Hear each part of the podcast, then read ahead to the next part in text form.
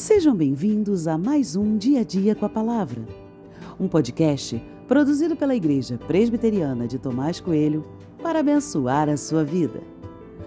O título de hoje é O Senhor é o guarda de Israel e tem por base o texto de 2 Samuel 17,14, que diz: Então Absalão e todos os homens de Israel disseram: O conselho de Uzai, o arquita, é melhor do que o conselho de Aitofel.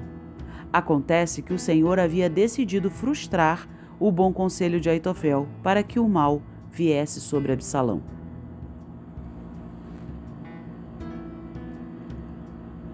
Absalão tinha dois conselheiros, Aitofel e Uzai.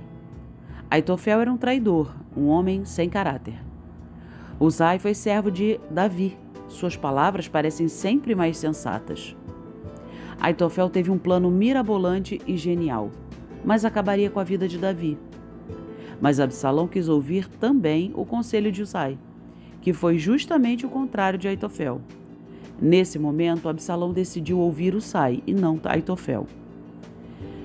Quando a gente lê o verso 14, a gente entende que o plano de Uzai foi escolhido não porque era o melhor dentre os dois, mas porque Deus quis que ele fosse achado melhor entre os dois.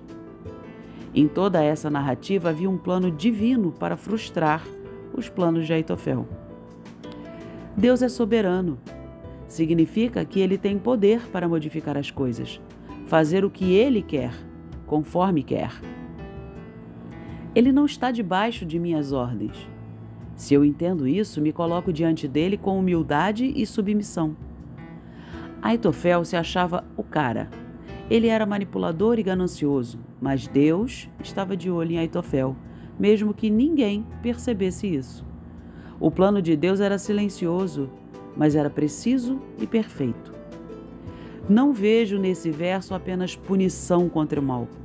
Vejo também o cuidado de Deus. Deus estava punindo Aitofel e cuidando de Davi. O Senhor é o guarda de Israel. E isso faz o meu coração ficar em paz. Independente de quem tentar o mal contra mim, o Senhor é quem me guarda. Essa é a certeza que eu carrego em meu coração.